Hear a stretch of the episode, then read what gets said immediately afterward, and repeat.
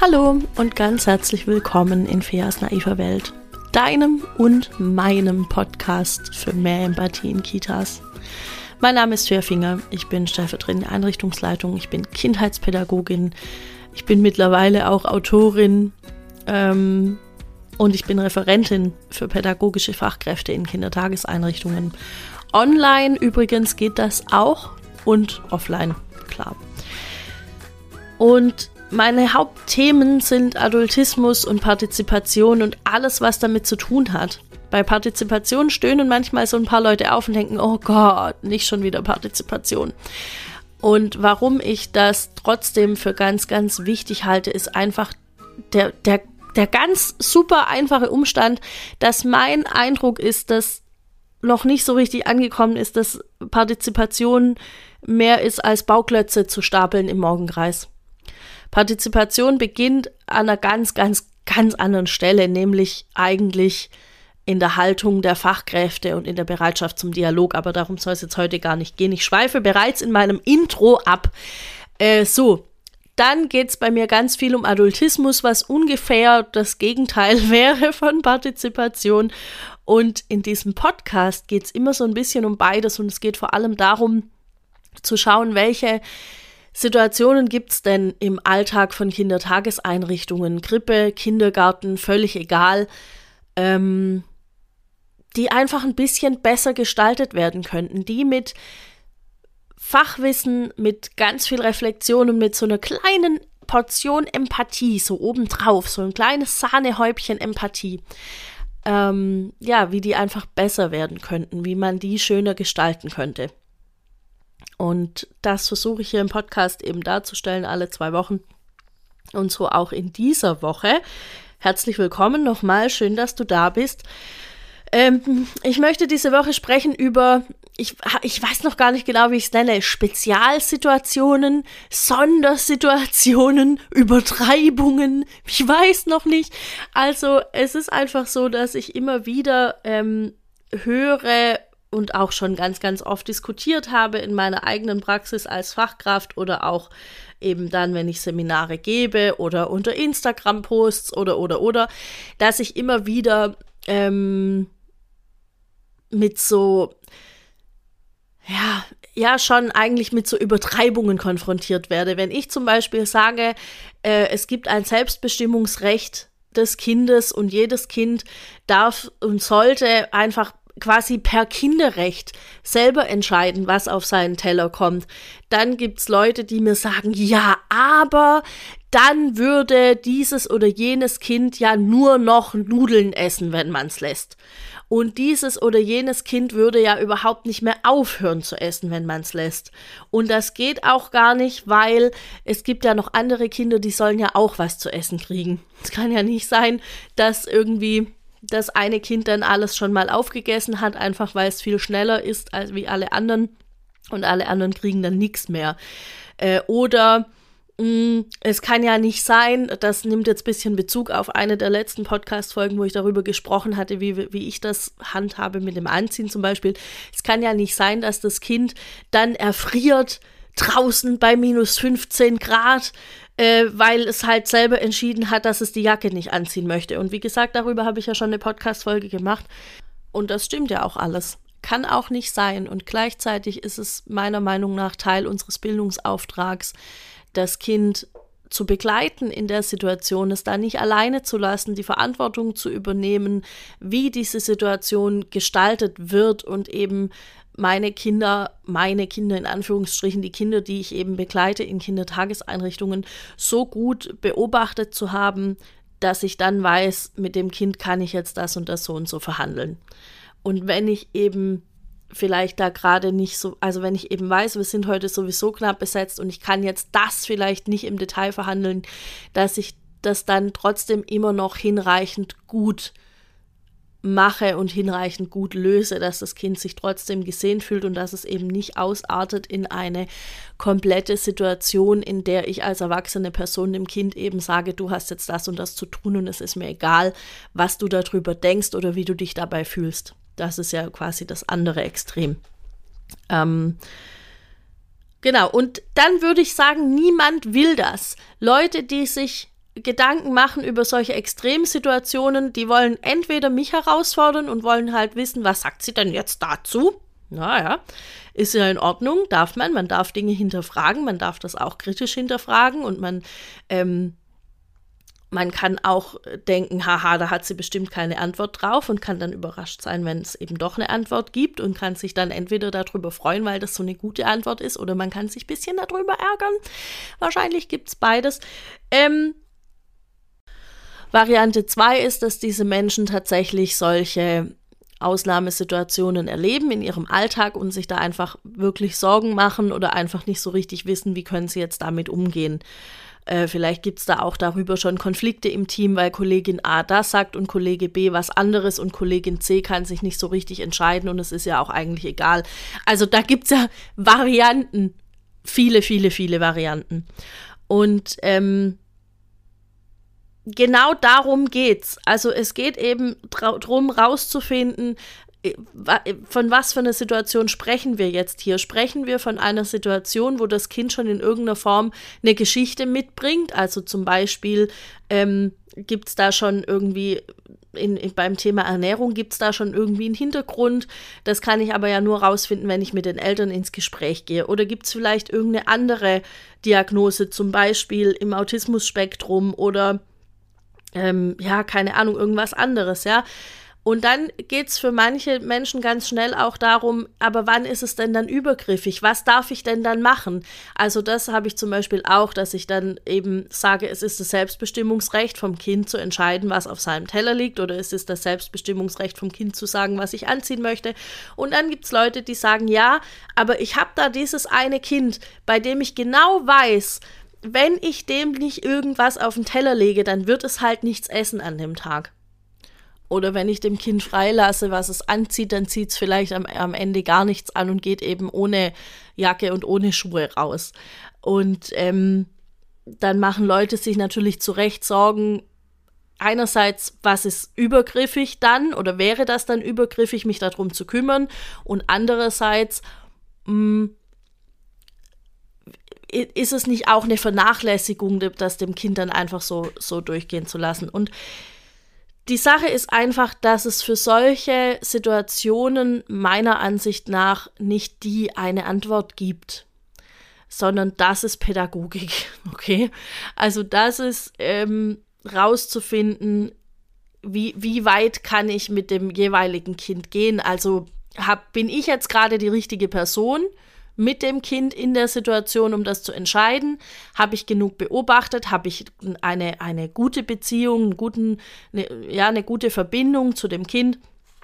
Ähm, und dann muss ich es halt immer wieder neu abwägen, wie ich es machen kann. Es gibt Situationen, also ähm, auch ohne dass das Kind eine Diagnose hat oder irgendeine, irgendeine Wahnsinnsgeschichte damit bringt, gibt es ja Situationen im Alltag von Kindertageseinrichtungen, in denen ich so ein bisschen abwägen muss, wie kann ich denn jetzt handeln, wo das Kind vielleicht äh, für sich an eine Grenze gekommen ist und wo ich merke, aha, das Kind hat da jetzt gerade einen Frust, das muss das jetzt irgendwie aushalten und so ein Frust kann sich ja auch mal ziehen. Also das ist ja manchmal nicht mit, auch wenn ich das jetzt zum Beispiel am einen Tag gut begleitet habe, das Kind ist frustriert, weil es irgendein Spielzeug nicht kriegt, ja. Und ich habe das gut begleitet, ähm, das Kind findet wieder ins Spiel. Und am nächsten Tag kommt es genau an der gleichen Situation wieder in die Frustration und es, und, und es hat das wieder und ich gehe wieder hin, ich begleite das, ich bespreche das mit dem Kind, ich bin da, ich reguliere Gefühle, ich benenne Gefühle und so weiter, ja, das ist alles, was wir dann im besten Fall tun. Und vielleicht zieht sich das über eine Weile. Vielleicht kommt das Kind an anderen Stellen auch da rein. Und das ist eine ganz normale Entwicklung. Ich weiß, das klingt dann immer doof zu sagen, ja, das ist halt dann irgendwie, das gehört halt mit dazu, aber es gehört mit dazu. Und ähm, irgendwann hat man, oder ja, mir ging es schon so, dass ich irgendwann dachte, oh, vielleicht ist es einfach nicht das Richtige, wie ich es mache. Und dann habe ich Möglichkeiten. Dann kann ich entweder eine Kollegin bitten, dass sie das übernimmt mit dem Kind. Vielleicht hat die einen besseren Draht oder die bessere Idee oder keine Ahnung, ja. Und dann geht es vielleicht besser. Oder vielleicht gibt es nochmal eine andere Möglichkeit. Vielleicht versuche ich einfach das Kind in weniger solche Situationen zu bringen, damit es nicht das Gefühl hat, es ist eigentlich permanent frustriert. Ähm, aber Frustrationstoleranz, das müssen die ja auch mal lernen. Ja, ja. Offensichtlich lernen Kinder Frustrationstoleranz, indem sie Frustration erleben und das tun sie ja sowieso. Und wenn ich das Gefühl habe, das Kind kommt in ganz, ganz, ganz viele Situationen, wo es eigentlich nichts anderes mehr erlebt oder wo es vielleicht dann auch ähm, seinen Namen öfter mal in einem negativen Tonfall hört oder in einem negativen Zusammenhang. Immer ist das Problem mit dir, sowas, ja. Das wäre gewaltvoll. Und dann kann ich ja gucken, erstens, dass das betreffende Teammitglied da in irgendeiner Form geschult wird. Das wäre mal das eine. Und das zweite wäre, wie kann ich denn vielleicht auch solche Situationen anders gestalten, vermeiden, reduzieren, wie auch immer, ja, für dieses eine Kind. Aber das können wir nicht für alle machen. Ja, das werden auch nicht alle zur gleichen Zeit brauchen. Das ist wie äh, Kinder zu trösten oder ähm, Kindern zu erlauben, vielleicht nicht das Essen zu essen, was es gerade für alle gibt, sondern nochmal irgendwie ein Brot aus der Küche zu holen oder wenn die eine eigene Tasche dabei haben mit eigenem Essen von zu Hause, dann dieses Essen zu essen. Das, das sind alles Dinge, die können wir nicht für alle machen und die müssen wir meistens auch nicht für alle machen. Was passieren kann, ist, dass es eben so einen kleinen Dominoeffekt gibt an dem einen Tag, wo dann plötzlich alle aufstehen müssen, um ihre Taschen zu holen oder wo dann alle plötzlich ein Butterbrot haben wollen.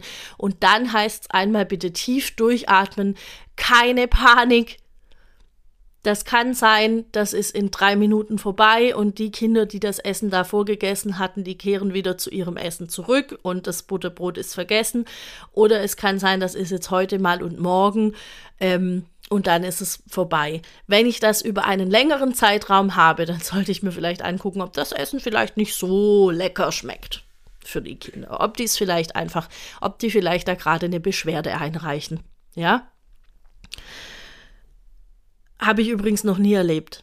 Also was ich erlebt habe, war, dass sich das mal irgendwie über ein oder zwei Tage erstreckt hat, vielleicht auch mal über ein paar Tage mehr, keine Ahnung. Siehst du, ich habe das so selten irgendwie gehabt, überhaupt die Thematik, ähm, dass ich mich jetzt gar nicht richtig erinnern kann. Also sagen wir mal, das würde sich irgendwie über eine Woche ziehen ähm, und ich, ich finde, dass das dann nicht in Ordnung ist und mein Team findet auch, dass das nicht in Ordnung ist, dann muss ich mir eben was überlegen. Und das sind auch oft Dinge, die ich ja Kindern erklären kann. Also ähm, immer wieder haben Fachkräfte auch Sorge davor, eine Ausnahme zu machen. Zum Beispiel, wenn es um ein Übergangsobjekt geht, ähm, zu sagen, wenn ich jetzt dem Kind aber erlaube, sein Übergangsobjekt mitzubringen und für alle anderen Kinder gibt es Spielzeug nur am Spielzeugtag oder es gibt vielleicht gar kein Spielzeug, ähm, von, also von zu Hause aus Gründen, die ich jetzt nicht näher ausführen kann und will, ja, dann, ähm, dann muss ich ja da eine Ausnahme machen. Und ja, das stimmt. Dann muss ich eine Ausnahme machen. Aber ich kann das ja alles immer begleiten. Ich kann doch Kindern erklären, schau her, äh, dieses Kind braucht heute die, diesen, dieses, diese Puppe ganz besonders dolle, weil das dem Kind hilft, dass es dass es hier gut sein kann und dass es hier nicht traurig sein muss oder irgendwie so. Die Kinder verstehen das. Und dann kann ich ja sagen, und bei dir war das doch am Anfang auch, so erinnerst du dich, und dann kann ich vielleicht einen Portfolioordner holen oder irgendwas und dem Kind sagen, guck mal, das hattest du am Anfang auch und jetzt gibt es doch hier die und die Regel das. Abgesehen davon, dass ich ähm, diese Spielzeugtagregeln, ja, ich weiß, es gibt dafür Gründe. Ich, ich tue mich da schwer, das zu pauschalisieren. Und das ist auch wieder so eine Sondersituation, ähm, über die ich ja gerade sprechen will. Ne? Also es ist so ein, ähm, man hat irgendwann festgestellt, Spielzeuge sind, das, das ist irgendwie voll nervig, wenn die Kinder das mitbringen und die versuchen dann sich gegenseitig zu übertrumpfen. Oder man rennt am Ende des Tages nur noch allen Spielzeugen hinterher und die Eltern sind dann irgendwie sauer, wenn das Spielzeug nicht mehr mit nach Hause kommt und so weiter. Das sind ja alles Gründe, die dafür sprechen. Und auf der anderen Seite denke ich mir manchmal, müssten wir solche Dinge nochmal reflektieren. Und das habe ich vorhin gemeint mit, es kann vielleicht nicht die eine krasse Lösung geben, sondern ähm, es kann sein, dass heute für diese Kindergruppe in diesem Jahr oder in diesen paar Monaten diese eine Lösung optimal ist. Das ist super gut vielleicht jetzt gerade. Und es kann sein, ähm, dass sich das in ein paar Monaten wandelt, dass sich das dann verändert. Es kann sein, für eine Zeit lang ist es gut, für alle einen Morgenkreis zu machen, weil alle Kinder da gerade Bock drauf haben. Und es kann sein, in ein paar Monaten merke ich, ah, okay, das kippt jetzt und dann ist es halt nicht mehr für alle gut. Und dann muss ich in der Lage sein, das zu verändern. Das ist, worauf ich raus will. Ähm, in all diesen Sondersituationen gibt es nicht Plan A, sondern es gibt quasi 26 Buchstaben im Alphabet und hinter jedem Buchstabe steht ein anderer Plan und dann muss ich in der Lage sein, die alle mir zu überlegen, die dann alle irgendwie abzurufen, gleichzeitig nicht zu schnell zu agieren, also nicht, ah, hat heute nicht geklappt, dann mache ich morgen halt direkt irgendwie was anderes, sondern auch wirklich mir Zeit zu lassen, zu überlegen, was war jetzt dadurch heute anders, was hat dadurch besser funktioniert, was können wir noch optimieren und dann gucke ich mir es morgen nochmal an und überlege mir, ob ich jetzt immer noch dieser Meinung bin. Und dann gehe ich in den Austausch mit dem Team und so weiter. Und das ist für mich pädagogisches Arbeiten. Das ist für mich ähm, auch ein Stück weit Inklusion, weil natürlich geht es dabei, deshalb habe ich das vorhin auch so betont, es geht dabei nicht immer um Kinder, die eine Diagnose mitbringen, die in irgendeiner Form ein, ein auffälliges, wie auch immer man es bezeichnen will, Verhalten zeigen, sondern es geht mir dabei um alle Kinder, die da sind. Ähm, und dafür brauche ich eben, dass ich mich ab und zu auch mal rausziehe aus einer Situation oder ne, dass ich sowieso von der Metaebene auf die Kinder schaue und mir überlege, passt das jetzt gerade alles so? Fühlen die sich alle wohl? Jedes Kind so, wie es da ist, hat es was zum Spielen gefunden? Wirkt es gelöst? Wirkt es zufrieden? Ähm, war ich heute schon in einem guten Kontakt mit dem Kind? Und so weiter, ja das sind alles Dinge, die ich wichtig finde und die sind für mich pädagogisches Arbeiten und die sind für mich auch ein Stück weit ähm, im Bildungsauftrag inbegriffen. Bildung findet eigentlich immer statt und die Frage ist halt, was, was lernen Kinder in welcher Situation? Durch was? So, ähm, und ich finde, das gilt für alles irgendwie. Also eine Zeit lang ist, ist es vielleicht total gut, Abläufe oder Mikrotransitionen zu verbildlichen. Vielleicht plötzlich irgendwann nicht mehr. Vielleicht ist es eine Zeit lang total gut, ein Aufräumlied zu singen oder ein akustisches Signal zu geben und dann habe ich irgendwann ein Kind oder mehrere Kinder, wo ich merke, denen ist es eigentlich zu laut. Dann lasse ich das bleiben. Letztens hat in der Facebook-Gruppe eine Diskussion darüber stattgefunden, dass es in dem einen Gruppenraum, das heißt immer dunkel, die, die äh, KollegInnen dort würden nie das Licht anmachen. Ich weiß auch nicht, immer und nie, das sind ja auch so, hm, das ist vielleicht nicht der Fall.